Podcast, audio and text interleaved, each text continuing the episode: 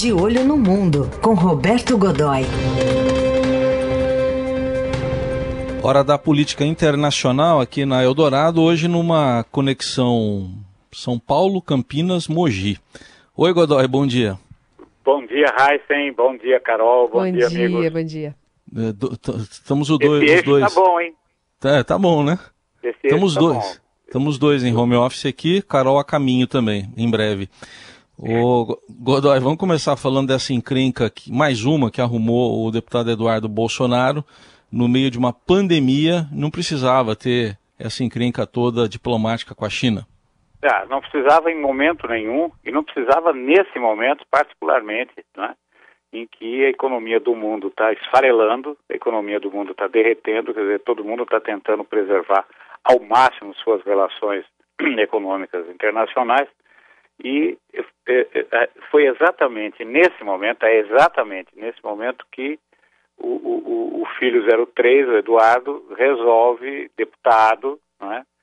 Veja, não apenas, vamos, vamos ver, então ele é filho do presidente, é, é deputado federal, é presidente da Comissão de, de Relações Exteriores e Defesa, não é? quer dizer, ou seja, tem uma ligação direta, não é é, já seria muito ruim se fosse um deputado comum, um, enfim, um deputado. Não, mas ele, além de tudo, preside a Comissão de Relações Internacionais, por assim dizer, né, da, da, da, Câmara, e aí ele resolve simplesmente é, culpar a China é, pelo coronavírus. Né? Dizer, então, segundo ele, é, não foi bem isso, não, mas foi bem isso, sim se você olhar os posts dele, aqueles textos todos e tal, que já foram tão exaustivamente divulgados, né? É, ele, ele culpa a China, é, primeiro, é como se a China tivesse desenvolvido o vírus. Segundo, que ela teria, que o governo chinês teria obtido informações. Em nenhum momento isso aconteceu. Houve uma falha, de fato, assumidíssima logo de cara pelo governo chinês de que parte da burocracia daquele, daquela província, eh, onde está a cidade de Wuhan, onde, que é o epicentro da, da, da o epicentro da epidemia, né?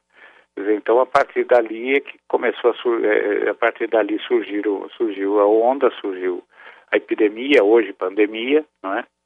Eh, e enfim, o, o resto é história, como a gente está vivendo. Até, veja, eu estou em casa, você está em casa, a Carol daqui a pouco vai estar em casa e todo mundo estará em casa fugindo do vírus, tentando se esconder dele, né? É, e, enfim, mas esse é, o, esse é o viés da história. O que acontece? O, o, o, o Eduardo Bolsonaro mexeu com algum, digamos o seguinte, ele mexeu, está tentando morder mais do que consegue engolir. É, segundo, eu achei essa, é, esse trecho, essa, essa frase do, do embaixador chinês no Brasil, o Yang Wanming, é, que repudiou com, enfim, é, com grande, com vigorosamente as declarações do, do Eduardo Bolsonaro. E rapidamente, né? Rapidamente. E veja, e aquela declaração dele de que ao longo da história, todo mundo que tentou prejudicar, humilhar a China e o seu povo acabou dando um tiro no pé, é mais que verdadeira. Acontece que, do ponto de vista de uma pessoa como Eduardo Bolsonaro, que não tem cultura, evidentemente, está claro, a gente já teve mais de uma evidência disso, né? esta talvez seja apenas a, a, mais aguda nesse momento. Eu não tenho a menor ideia do que está falando. Do ponto de vista dele, a China é aquela coisa, sabe, aquele país que compra coisas aqui compra pra caramba, né? Quer dizer, ou seja, uh, ele, a China é responsável por 28% das nossas exportações, né? Uh, o que significa isso? Significa qualquer coisa como 63 bilhões de dólares, né? Dizer, uh, o ano passado, nosso superávit, ou seja, a, gente, a vantagem que a gente levou na balança, ou seja, entre o que nós vendemos e o que nós compramos da China, a gente teve, um, a gente teve uma vantagem de 24 bilhões de dólares. Né? Eles compram 80% da soja brasileira é exportada para a China, né? 30% do minério de ferro para ficar em apenas duas, dois produtos. Né? Eles têm um plano, os chineses têm um plano de investimentos aqui no Brasil da ordem de 120 bilhões de dólares. 48 bilhões já chegaram, já foram investidos, já estão aplicados aqui. Faltam 72 é, que estão sob risco, né? Nesse momento. Que veja, você tem ali, eles têm um centro que equivale, por exemplo, à nossa Fiesp, é, a Federação das Indústrias do Estado de São Paulo. É poderoso, reúne os principais empresários, chama-se WEI.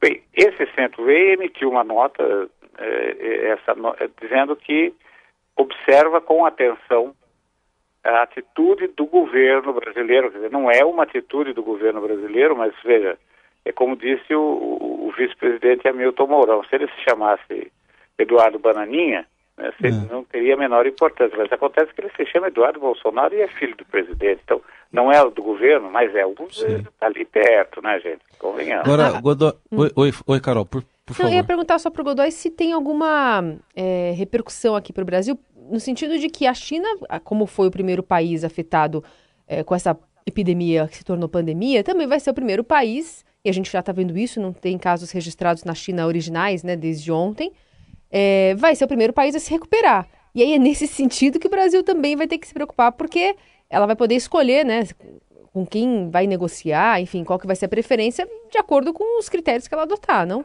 Você está totalmente coberta de razão. Veja, nesse caso específico, a China, eh, primeiro, esses produtos que a China compra do Brasil podem ser encontrados com facilidade em outros fornecedores. Tudo bem, é muito mais fácil e adequado, o Brasil negocia bem, a gente tem uma política externa comercial bastante eh, moderna, ágil, eh, e é muito mais fácil você negociar com um fornecedor, né? É, principalmente um fornecedor como é o caso brasileiro, que onde você tem ali um, um, um, oferta de vários produtos, ou seja, você não tem aquela coisa que de muitos países, por exemplo, da África, em que o, em que o país é um grande fornecedor de uh, um determinado tipo de minério e não tem mais nada, né? Então você aí vai ter que procurar um outro vizinho que, por sua vez, pode fornecer alguma coisa complementar e assim sucessivamente. Aqui não, você compra tudo aqui e está fácil, é como se fosse um grande, um grande supermercado. E, e a gente negocia bem, o, o, eh, tem eh, bons, tem uma boa política, tem uma boa maneira de conduzir esses negócios, né? Então, e a China, além, você tocou num ponto que tem ainda um, um viés de ordem prática nesse momento. Dizer, quem é que sabe mais como conduzir, quem é que sabe mais no mundo sobre como conduzir é, a campanha de isolamento, a campanha de, de, de, enfim, de cuidados médicos, essa coisa toda, e está abastecida em suprimentos e, e, e se ofereceu, mas veja só, se ofereceu há dois dias, dois, três dias, está se oferecendo para mandar gente, se for o caso, técnicos, médicos e suprimentos. Quer dizer, veja só, tá, se ofereceu para o Brasil e para o mundo, mas ofereceu também para nós. E aí a gente dá-lhe uma pancada na é. cara. Né? Quer dizer, companheiro, pensa bem, né? Quer dizer, aí, aí eh, não dá. É mais ou menos o, o, o um, um, dos integrantes da Câmara de Comércio Brasil-China fez até um comentário interessante, dizendo que a China, por exemplo, poderia, a China e o mundo, poderiam responsabilizar o Brasil por vários tipos de malária, né? na mesma linha de raciocínio. Né? Dizer, não Sim. controla, uh, não faz controle sanitário e tal, uh, mas enfim, bom, tem como fazer? Não. Uh, onde é que está? Quantas malárias existem? Centenas, dezenas, estão distribuídas pelo, praticamente por todo, toda a área alagada do país, área, aquilo que eles chamam de Brasil molhado, que é pouco abaixo da linha da Amazônia e, da, e a Amazônia toda. Então, é, é, ou seja, a discussão não se sustenta, assim como não se sustenta essa discussão é, do, do Eduardo Bolsonaro responsabilizando a China por, por existir o coronavírus por existir a Covid-19. E só um detalhe, o, o Godoy e Carol também ouvintes, ele tá, parece que ele teve uma amnésia seletiva um pouco, porque ele comparou a ditadura da China com a da Rússia no episódio lá de Chernobyl, era a União Soviética, né?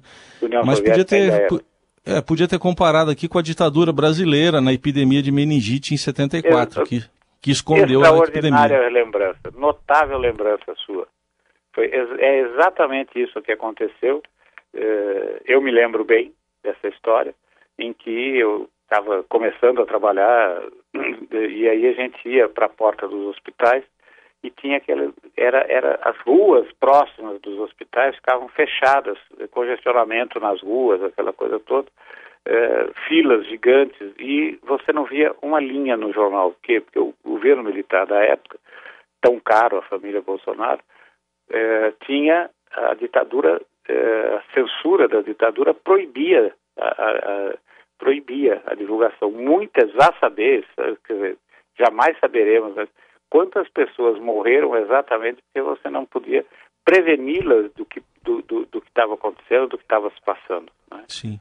E Muito é exatamente bem. isso. É, é perfeito. O, o, o, o, Charles Andrew Tang, que é o presidente é. da Câmara de Comércio Brasil-China, disse que uh, o Eduardo Bolsonaro é um, um, um um, é, usou uma expressão curiosa, diz que ele é um, um incendiário, que ele está queimando as pontes, uh, as pontes de, de, de, relações comerciais que ligam hoje, que são hoje a principal ligação entre os dois países. Hum. Acho que ele tem toda a razão. Eu, hoje, por exemplo, imagine lá no gabinete do Xi Jinping, né, o, o, o líder chinês, ele dizendo, mas lá vem aqueles brasileiros de novo. Ah, por favor. Né? Quer dizer, você não tem a menor dúvida de que deve estar um é. clima parecido com isso. Certamente.